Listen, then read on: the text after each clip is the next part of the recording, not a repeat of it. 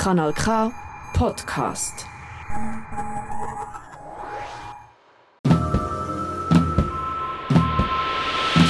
Hörkombinat Politik. Es kombinieren Dominik Dussek und Elvira Isenring. Heute links, Mitte, rechts. Die WOTS analysiert Wahlen in der Schweiz und anderswo. Die Zukunft ist offen, sagt die Politikwissenschaftlerin Natascha Strobel. 40 Jahre lang habe man geglaubt, dass alles immer so weitergehe, wie es eben weitergegangen sei. Immer mehr, mehr, mehr und die da oben werden sich schon kümmern, wenn es ganz schlimm wird. Jetzt weiß man, es ist nicht so. Wir befinden uns in einer Zeitenwende und es ist nicht klar, wie es weitergeht. Wir leben in einer Zeit multipler Krisen. Die Frage, wie diese gelöst werden, ist entscheidend. Natascha Strobel macht ein Lager aus, das die Gegenwart autoritär überwinden will. Die Kernaussage dieses autoritären Lagers ist, es reicht nicht für alle. So wie die Zukunft ist, gibt es ein paar, die haben es dann gut, aber ganz viele haben es dann nicht gut. Aber Strobel sieht auch Platz dafür, dass die Zukunft demokratischer wird. Sie sieht diese solidarische Zukunft nur schon aus pragmatischen Gründen. Denn sie möchte sich nicht ausmalen, wie ein global angewandter Sozialdarwinismus aussieht, welche dystopischen Forderungen mit einer fortschreitenden Klimakrise noch gestellt werden. Natascha Strobel formuliert diese Gedanken in einem Gespräch über die österreichische Demokratie, organisiert von der Wiener Stadtzeitung Falter. Sie gilt als Expertin für Rechtsextremismus und die neue Rechte. Ihr Buch Radikalisierter Konservatismus ist ein Buch über den Niedergang traditionsreicher Mitte-Rechtsparteien. Diese Parteien befänden sich in einer Zwickmühle. Sie wüssten nicht, ob sie lieber ein liberales urbanes Milieu ansprechen sollen oder doch besser das konservative Profil schärfen. Ausgangspunkt des Buches war für Strobel die Feststellung, dass der damals amtierende Bundeskanzler Kurz spricht und Erklärungen benutzt, wie dies sonst nur in der radikalen Rechten anzutreffen ist. Im Buch analysiert sie rhetorische und politische Strategien dieser radikalisierten Rechten. Diese greift zum Beispiel staatliche Institutionen an, auch die Medien, inklusive den öffentlich-rechtlichen Rundfunk. Das kommt uns irgendwie bekannt vor. Nach ihr sind Kurz, Trump, Johnson, Orban, Meloni Symptome unserer Zeit. Westliche Demokratien stecken in einer Krise. Richten wir nun den Blick auf die Schweizer Demokratie. Wie sieht es hierzulande aus? Nach den Wahlen wurde auch hier von einem klaren Rechtsrutsch gesprochen. Kaspar Suber von der WOTS zieht jedoch einen anderen Schluss aus dem Wahlergebnis. In der Monde Diplomatique hat er einen Artikel über den tiefen Fall der Schweizer Freisinnigen geschrieben. In welche Richtung bewegt sich die Schweiz? Dominik hat mit ihm gesprochen. Kaspar Surber, du hast dir die Ergebnisse der schweizerischen Bundeswahlen Ende Oktober genauer angeschaut und man hat ja an etlichen Orten vor allem lesen können, dass da ein Rechtsruck in der Schweiz stattgefunden hätte, weil die SVP doch einige Sitze zugelegt hat. Du hast aber herausgestrichen vor allem, dass die FDP, also die Freisinnig-Demokratische Partei, dass die geschwächt aus dieser Wahl herausgeht. Das scheint für dich das wegweisendere Ergebnis fast noch zu sein. Wie begründest du diese Haltung, dass das so wichtig ist? Ja, ich begründe das mit der Zauberformel. Äh, es ist so, dass diese informelle Regelung, die die Zusammensetzung des Bundesrates bestimmt, dass die besagt, dass die drei stärksten Parteien zwei Sitze in der Regierung haben und die viertstärkste ein. Nun ist es so, dass die FDP bei diesen Wahlen nicht mehr die dritt, sondern die viertstärkste Partei ist nach der Zahl der Mandate und dies ja maßgeblich in der Bundesversammlung dann für die Wahl in den äh, Bundesrat ist also nur noch die viertstärkste Partei müsste jetzt einen Sitz eigentlich abgeben, vermutlich an die Mittepartei, man könnte auch sagen an die Grünen oder an die Grünliberalen, aber zumindest diese rechtsbürgerliche, neoliberale, rechtspopulistische Mehrheit, die ist gebrochen und das ist für mich das Hauptergebnis dieser Wahl. Jetzt ist ja die FDP auch im Unterschied zum Beispiel äh, zu Deutschland oder auch zu Österreich in der Schweiz eigentlich seit Gründung des Bundesstaats war sie jahrzehntelang die staatstragende Partei als wirtschaftsliberale Partei. Was würdest du denn sagen, was hat sich denn da geändert, dass das passiert ist? Und äh, hast du auch eine, hast eine Prognose, wie sich das weiterentwickeln wird? Äh, genau, du sprichst es an. Wir sind ja immer noch im Jubiläumsjahr äh, unserer Bundesverfassung 1848. 175 Jahre gibt es äh, die moderne Schweiz und es ist natürlich ein besonderer Treppenwitz der Geschichte, dass ausgerechnet jetzt eben äh, die FDP derartig äh, schwach ist. Die FDP hatte ja, oder die damaligen Liberalen und Radikalen hatten sich am Sonderbundskrieg durchgesetzt äh, gegen die Konservativen und äh, waren dann 50 Jahre lang gewissermaßen Alleinherrscher. Man muss sagen Herrscher, es gab ja nur Männer in der Politik. Jetzt also passiert das, dieses Ereignis in diesem Jubiläumsjahr, das ist natürlich äh, sehr bemerkenswert. Die FDP, die Nachfolge dieser Liberalen äh, von damals, die hat natürlich verschiedene Transformationen durchgemacht. Also wenn du sagst, sie sei eine staatstragende äh, Partei, das kann man natürlich stark in Frage stellen. Sie ist ja dann 1979 mit dem berühmten Slogan angetreten, ähm, eben für weniger Staat. Also von dem her, sie ist eigentlich eher die Partei, die Wirtschaftspartei, die neoliberale Partei, die den Staat immer für sich genutzt hat. Der Staat in ihrem Selbstverständnis ist dazu da, die möglichst optimalen Rahmenbedingungen für die Wirtschaft äh, zu schaffen, wie wir das ja in diesem Frühling dann erleben konnten beim Crash der Credit Suisse. Äh, diese Großbank, das, äh, die ja auch immer sehr nahe bei der FDP war, personell eng verflochten mit der Partei, die ruiniert wurde von der UBS mit viel Staatsgeld übernommen werden musste. Und wir erinnern uns an das Diktum damals von Karin Keller-Sutter, der Finanzministerin, auch von der FDP, die das Geld zur Verfügung gestellt hat und dann sagte, vielen Dank UBS, vielen Dank Credit Suisse. Besser, glaube ich, kann man diese Verflechtung nicht auf den Punkt bringen, als die Bundesrätin das getan hat. Meinst du, dass jetzt in diesem Wahlergebnis, dass genau dieser Fall der Credit Suisse, wenn sie so eng immer auch bei den Wählerinnen und Wählern mit der FDP verbunden war, dass das zu diesem schwachen Wahlergebnis beigetragen hat? Ich denke auf jeden Fall, dass es mit dazu äh, beigetragen hat. Ich glaube aber, es gibt noch einen viel wichtigeren Grund, nämlich wie die FDP äh, davon abzulenken versuchte. Äh, unter ihrem neuen äh, Präsidenten Thierry Burkhardt aus dem Aargau ist sie ja einen äh, sehr harten Rechtskurs gefahren, namentlich in der Asyl- und Migrationspolitik. Vielleicht erinnern sich die einen oder anderen. Kurz vor der Wahl hat äh, das Staatssekretariat für Migration beschlossen, dass geflüchtete Frauen aus Afghanistan generell als Geflüchtete in der Schweiz eine Aufnahme erhalten. Und dann war es nicht die SVP, die am lautesten äh, geschrien hat, sondern es war die FDP. Äh, ihr Nationalrat Damian Müller, der sich da kaum mehr einkriegte. Und ich glaube, was man also sah, ist, die äh, FDP hat sich sehr stark an die SVP, äh, zur SVP hin bewegt. Ähm, und es ist halt immer so, die Rechtspopulistinnen und Populisten kann man nicht kopieren. Am Ende wird das Original gewählt, also die SVP und eben nicht die FDP.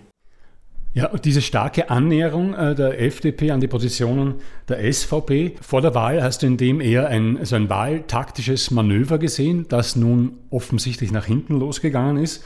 Oder begibt sich die FDP tatsächlich auch ideologisch immer weiter nach rechts?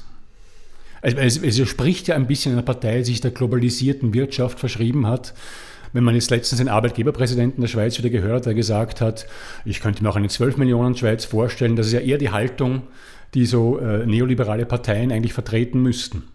Also strategisch haben sie sich auf jeden Fall angenähert, weil sie in zahlreichen Kantonen auch Listenverbindungen mit der SVP eingegangen sind. Also in mehr als der Hälfte der Kantone ist man gewissermaßen da gemeinsam äh, marschiert, hat dann auch im Ständerat, im zweiten Wahlgang haben sich viele FDP-Kandidatinnen, man muss hier sagen innen, weil es viele Frauen waren, zugunsten auch der FDP, äh, der SVP äh, zurückgezogen, häufig mit dem Ergebnis, dass dann Linke oder Grünliberale oder Mittepolitikerinnen äh, gewählt worden sind. Also das heißt, es gab auch eine enge strategische äh, jetzt äh, Zusammenarbeit. Nun beim ideologischen, das ist natürlich ein äh, sehr guter Punkt, äh, den du ansprichst, dass gewissermaßen diese Ziele, namentlich die Personenfreizügigkeit, ja durchaus auch im Interesse einer globalisierten Wirtschaft ist, notabene auch äh, im Interesse äh, von uns als äh, Beschäftigten, weil sie uns ja schließlich äh, die Arbeit überall in Europa umgekehrt auch ermöglicht. Natürlich klafft das auseinander mit diesem strammen Rechts- oder Abschottungskurs. Aber das sind äh, halt die ideologischen Dilemmata, in die eine solche Partei dann läuft. Ja. Sie wird auf der rechten Seite nicht mehr Wählerinnen gewinnen, weil die eben die SVP äh, wählen und sie hat das Feld zur Mitte hin preisgegeben womit sich ja wiederum erklären lässt, weshalb eben die Mittepartei, äh, die sich ja auch neu formiert hat und sich stark auch abgegrenzt hat von der SVP, keine Listenverbindung eingegangen ist, weshalb die eben stark oder für Schweizer Verhältnisse zumindest zugelegt hat. Ja.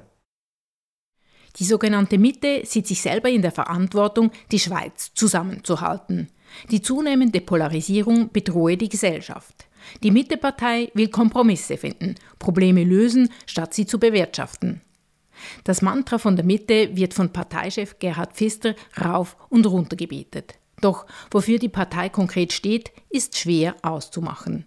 Die Republik beschreibt die Partei in ihrem Artikel Die Erfindung der Mitte als schwammig und ratlos. Wenn es um konkrete Politik geht, dann stimme es in der Regel mit der FDP und der SVP und sorge damit dafür, dass es bei der stabilen rechtsbürgerlichen Mehrheit der letzten 175 Jahre des Bundesstaates bleibe. Bislang war die sogenannte Mitte also ziemlich rechts ausgerichtet. Und überhaupt, die ganze Rhetorik rund um die Polarisierung der Gesellschaft ist sehr zu hinterfragen. Die eingangs erwähnte Politikwissenschaftlerin Natascha Strobel widerspricht dieser These vehement. Wir würden eine höchst asymmetrische Polarisierung erleben mit einer massiven Polarisierung von rechts. Konservative Kräfte setzten auf einmal auch sehr auf den Kulturkampf der extremen Rechten und würden diesen übernehmen. Es habe eine Radikalisierung stattgefunden, wo man nicht mehr sicher sei, Zitat, steht das gerade in der NZZ oder lese ich da ein rechtsextremes Nischenmagazin? Ist das eine Politikerin im Parlament oder ist das etwas, was bei Pegida gesagt wird? Weil die Unterschiede nicht mehr feststellbar sind. Und Je rechter der Konservatismus geworden sei, desto staatstragender seien hingegen die Sozialdemokratien in Europa geworden. So berauben sie sich leider selbst eines guten Teils ihrer kritischen Ansätze. Was bei Strobels Analyse nicht vorkommt, die Linke hat sich zwar nicht radikalisiert, aber auch hier setzt man sich sehr mit Identität und Befindlichkeit auseinander. Die Ideologie der Identität halte das gesamte politische Spektrum besetzt, konstatiert Omri Böhm in seinem Buch Radikaler Universalismus jenseits von Identität. Während die Linke in Kategorien von Race und Gender kämpfe, betreibe die rechte Politik im Namen der Nation. Sein Buch ist ein Plädoyer für absolute Gerechtigkeit, wieder die Identität. Aber nun zurück zur Realpolitik. Dann gibt es ja noch äh, die beiden äh, größten Linksparteien in der Schweiz, die Sozialdemokraten und die Grünen. Wie beurteilst du das Wahlabschneiden äh, dieser Parteien?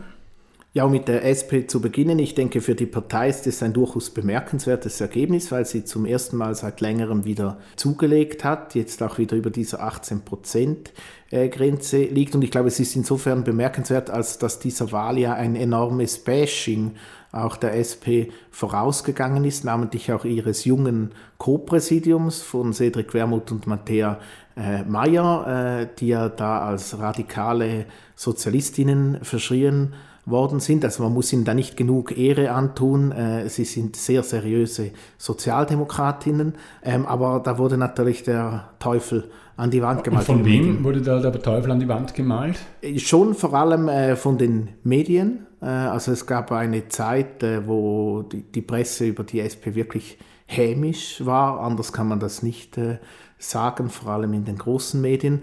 Und das führte dann mitunter bei dieser Zürcher Kantonsratswahl diesen Frühling zu einer Trendwende, weil offenbar viele Wähler gerade das Gegenteil gemacht haben. Sie haben wieder die SP gewählt, weil ihnen auch dieses Bashing vermutlich auf den Wecker ging. Also die SP hat ein bemerkenswertes Ergebnis eingefahren, äh, sagst du. Die Grünen hingegen haben verloren. Jetzt könnte man ja sagen, das sind zwei Parteien, die in ähnlichen äh, Wählersegmenten ihre Wählerinnen finden. Also die Partei, die das Soziale jedenfalls im Namen trägt, die hat leicht gewonnen, hat sich konsolidiert. Die Partei, wenn man ein bisschen böse ist, die jetzt eher für ein Lebensgefühl steht, die hat verloren. Kann man daraus den Schluss ziehen, dass linke Politik sich mehr auf Sozialpolitik konzentrieren soll und vielleicht weniger auf Identitätspolitik? Ich bin nicht gleicher Meinung, dass äh, die Grünen ein Lebensgefühl äh, ausdrücken. Dann wäre es ja egal, wenn sie jetzt vielleicht ein bisschen verloren hatten, wenn es nur um das Gefühl gehen würde. Ich glaube, die eigentliche Schwierigkeit, die ja hinter dem Resultat liegt, ist, dass die klimapolitischen Anliegen, die ja immens äh, wichtig sind, also die Maßnahmen gegen die Treibhausgasemissionen, und die Klimaerwärmung, ähm, dass diese im Wahlkampf einfach eine viel zu geringe Rolle gespielt haben. Und natürlich äh, wurden diese ökologischen Anliegen jetzt geschwächt in dieser Wahl, allerdings äh, nicht so dramatisch. Natürlich, die Grünen haben verloren, sie haben vor allem auch im Ständerat verloren, dort ihre wichtigste Politikerin, Lisa Masson, äh, die leider abgewählt worden ist. Ähm, sie haben verloren, aber sie sind immer noch deutlich besser als 2015. Das darf man, als sie einen Wahnsinnssprung nach vorne gemacht haben. Ich glaube, das darf man auch nicht kleinreden sozusagen. Ich wollte natürlich damit nicht sagen, dass die Grünen keine handfesten politischen Ziele haben, eher die Wahrnehmung von außen, wenn man sich jetzt entscheiden muss, wählt man die Grünen oder die Sozialdemokraten, dass in Zeiten der Teuerung, in Zeiten der aller Themen, die auf dem Podcast schon zu hören waren, steigende Krankenkassenprämien, Mieten und so weiter, dass man sich dann vielleicht eher darauf besinnt, auf die Partei, wo man das Gefühl hat, die tut was für die Leute, die, denen das Geld jetzt vielleicht knapp wird. Ja, auf jeden Fall. Also das kam der SP äh, entgegen oder beziehungsweise entgegen. Ich meine, die SP verfolgt auch im europäischen Vergleich eine für breite Kreise der Bevölkerung sehr wichtige und auch sehr verlässliche Sozialpolitik. Allerdings äh, glaube ich, äh, bin ich anderer Meinung, was äh, diese ein bisschen dichotomische jeweils Diskussion betrifft zwischen äh, Identitätspolitik und Klassenpolitik, weil wenn man dann wiederum anschaut, werden jetzt für die SP gewählt äh, worden ist, dann beispielsweise hier bei uns im Kanton Zürich war es eine queere Aktivistin, äh, Anna Rosenwasser, Influencerin auf Instagram beispielsweise.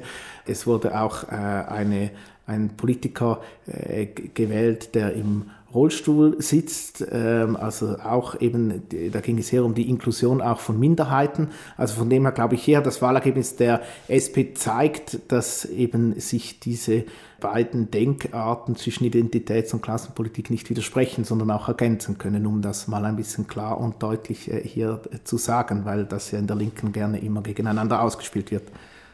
Was in der Schweiz äh, zwar nicht wirklich gänzlich fehlt, es gibt die PDA, die Partei der ArbeiterInnen, aber äh, in anderen europäischen Ländern, zum Beispiel in Deutschland, aber neuerdings auch in Österreich oder in Belgien, gibt es äh, Parteien links der Sozialdemokratie, die dort stehen und die mindestens regional in Regionalwahlen durchaus beachtliche Erfolge in letzter Zeit verbuchen haben können. In der Schweiz Gibt es das nicht so? Hat auch das deiner Meinung nach mit dieser Konsolidierung der SP zu tun, dass es links von ihr wenig gibt? Das ist auf jeden Fall sicher auch ein Grund, der mit zum Erfolg der SP beigetragen hat. Man kann das zum Beispiel am Kanton Schaffhausen äh, sehr exemplarisch erzählen. Da gab es ja beispielsweise eine sehr junge Bewegung auch der alternativen Liste, die da links der SP positioniert äh, war und die jetzt vor dieser Wahl der SP beigetreten ist. Und das hat dann ja mit zu diesem Wahlerfolg von Simon Stocker geführt, der äh, ja früher auch bei dieser AL aktiv war. Äh, das kann man auf jeden Fall so sagen. Und dann, glaube ich, muss man sich auch immer im Klaren sein, dass die SP ja in einem europäischen Vergleich, denken wir etwa an die äh, SPD, bei der SPÖ ist jetzt ein bisschen Besserung in Sicht, aber bei der SPD, die steht ja deutlich weiter rechts. Das hat natürlich auch mit dem politischen System in der Schweiz zu tun. Äh, man gewinnt hier ja in einer Mehrparteienregierung eben nichts, wenn man sich nach der Mitte orientiert, äh, sondern man kann durchaus auch auf seiner Position klar bleiben. Oder währenddem in Deutschland, wo ja dann alles auf eine Koalition abzielt, natürlich auch die Parteien in die Mitte tendieren. Gut, wenn wir schon äh, über die Grenzen der Schweiz hinausschauen, können wir da gleich weitermachen. Nicht nur die SVP hat äh, in der Schweiz gewonnen, es gibt jüngere Wahlergebnisse aus den Niederlanden, aus Argentinien, wo Rechtspopulisten klare Siege errungen haben, jedenfalls in Argentinien ein klarer Sieg, der Präsident ist dort gewählt worden, der Herr Millais. In den Niederlanden ist die Partei von Gerd Wilders zumindest größte Partei geworden. Äh, in Österreich gab es diverse Bundeslandswahlen, wo die FPÖ überall gewonnen hat. Auch die Umfragewerte der AfD sind nicht so schlecht. Jetzt hast du ja vorher gesagt, die FDP hat versucht, mit migrationspolitischen Argumenten da Wähler zu fangen. Das ist ja nicht gelungen. Aber es gibt doch ein gewisses Hoch dieses Rechtspopulismus in Europa. Wie sehr spielt da die Fremdenfeindlichkeit herein? Ist die Fremdenfeindlichkeit das Hauptargument, um das zu erklären?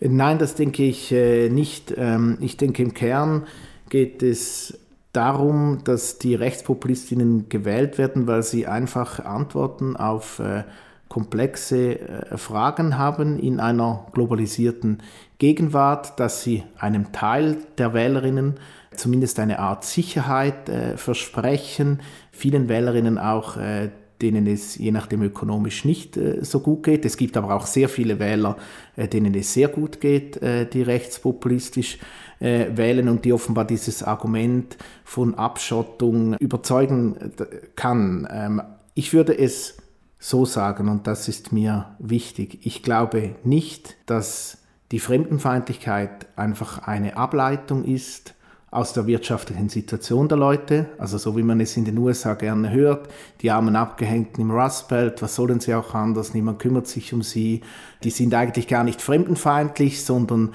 die sind einfach ähm, prekarisiert oder desillusioniert und deshalb äh, wählen sie rechts, sondern ich glaube schon auch, dass die Leute fremdenfeindlich wählen, weil sie es ein Stück weit eben sind. So, also wer Fremdenfeindlichkeit noch immer als Ableitung einer ökonomischen Situation äh, begreift, der hat meiner Meinung nach nichts gewonnen in der Analyse. Wer hingegen das äh, Gefühl hat, die Fremdenfeindlichkeit hätte nichts mit der ökonomischen Situation zu tun, der hat auch äh, nicht unbedingt den Durchblick.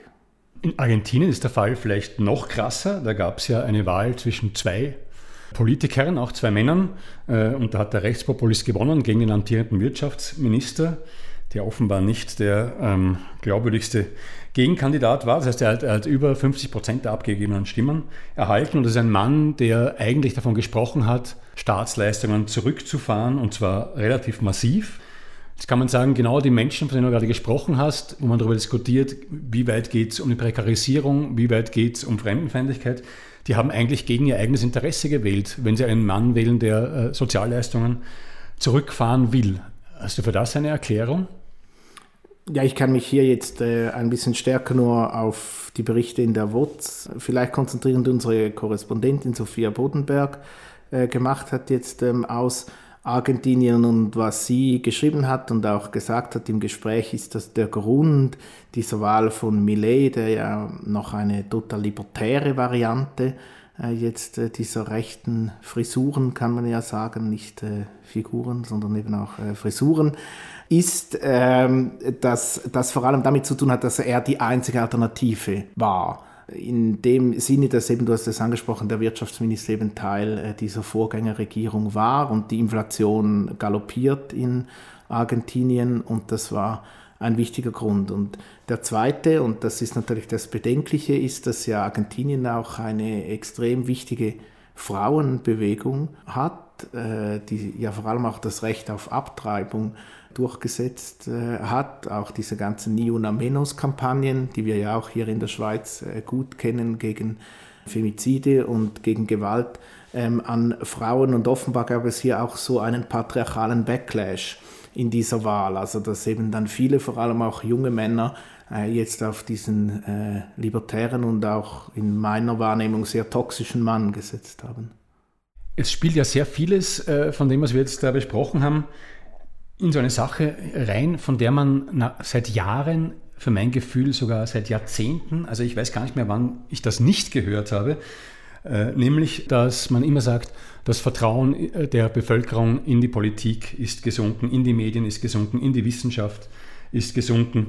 In diesem Klima, wo sich die Menschen nicht mehr vertreten fühlen, wählen sie dann offensichtlich mindestens zu einem Teil Rechtspopulisten, die ein gutes Auftreten haben, die irgendwie alte Werte, sehr diffus wahrscheinlich äh, verkörpern, oder vielleicht auch weniger diffus, wenn sie sich klar gegen solche Bewegungen stellen, wie du es gerade gesagt hast. Inwieweit hat so ein Klima äh, deiner Meinung nach zum Aufstieg des Rechtspopulismus beigetragen, wo sich äh, wenig Begüterte gar nicht mehr gehört fühlen? Oder ist so dieser sehr pauschale Sage, dass man öfter hört, ja, der, die, die städtische Elite, die weltoffene Elite, denen es relativ gut geht, die interessieren sich gar nicht mehr für Leute, die wenig Geld haben. Ist dieses Gefühl, aus dem heraus vielleicht doch einige Menschen Rechtspopulisten wählen, ist das völlig aus der Luft gegriffen? Ich glaube, völlig aus der Luft gegriffen äh, ist es nicht, aber ich finde, man muss da vielleicht schon einmal ein paar Mythen hinterfragen. In der Hinsicht darf ich dir mal eine Gegenfrage stellen. Weißt du, wie viele Prozent die SP und die Grünen haben und wie viele die SVP? Die SVP wird so äh, knapp 30 haben. Die SP, haben wir gehört, haben, äh, hat 18, haben die Grünen vielleicht 12, haben sie auch 30. Ja, das hast du jetzt äh, fast richtig geraten. Es ist sogar so, dass ich habe jetzt die ganz genaue Zahl nicht im Kopf, aber dass die Grünen und die SP zusammen stärker sind als die SVP.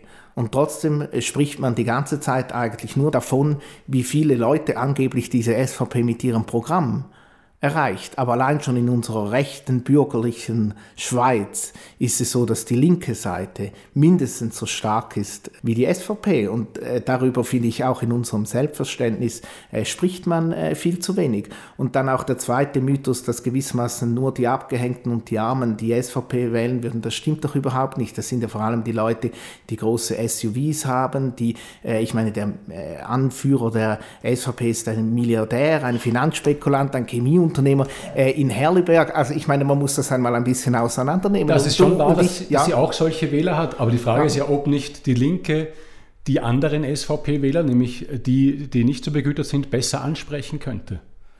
Ja, ich finde, dass sie sie noch besser ansprechen könnte, äh, auf jeden Fall. Aber da müssen sie sich halt auch darauf äh, einlassen. Also ich meine, es ist äh, klar, ich denke auch, dass eine klar sozialpolitische äh, Linie sehr wichtig ist, eben Löhne, Renten. Aber ähm, ich glaube, dass ja das auch die Partei schafft. Es ist ja nicht so, dass lediglich irgendein begüterter urbaner Mittelstand die SP wählt. Also ich zum Beispiel und ihr ja vermutlich auch alle hier gehören ja nicht zu den Begüterten.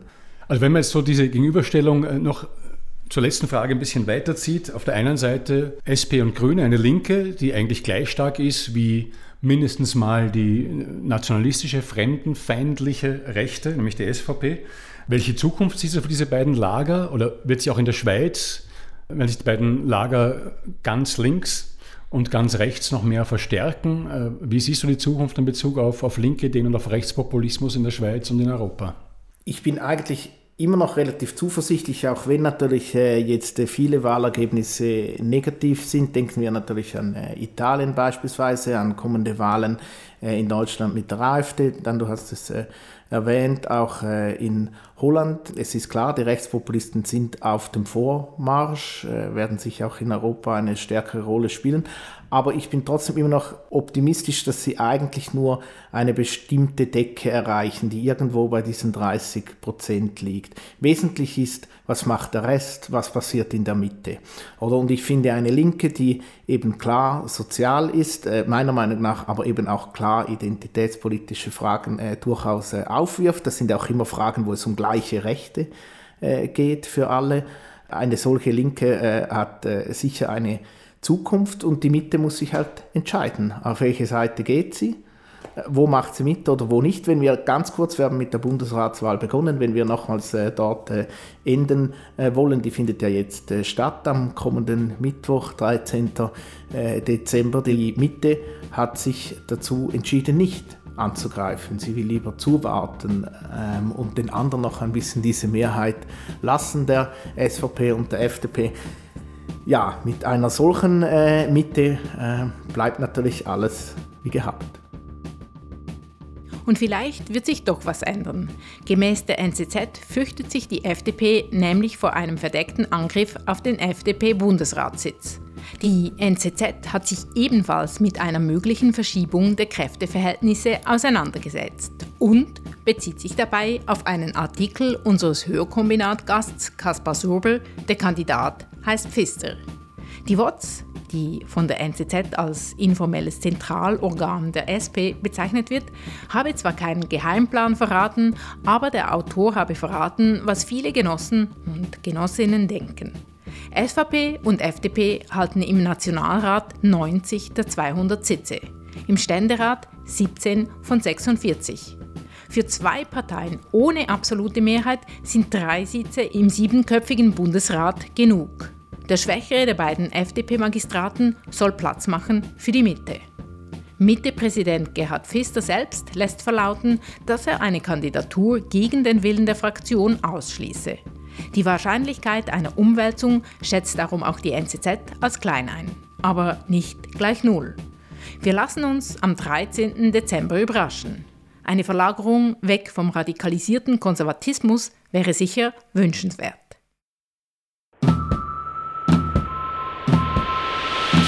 Hörkombinat Politik. Es kombinierten Elvira Isenring und Dominik Dussek.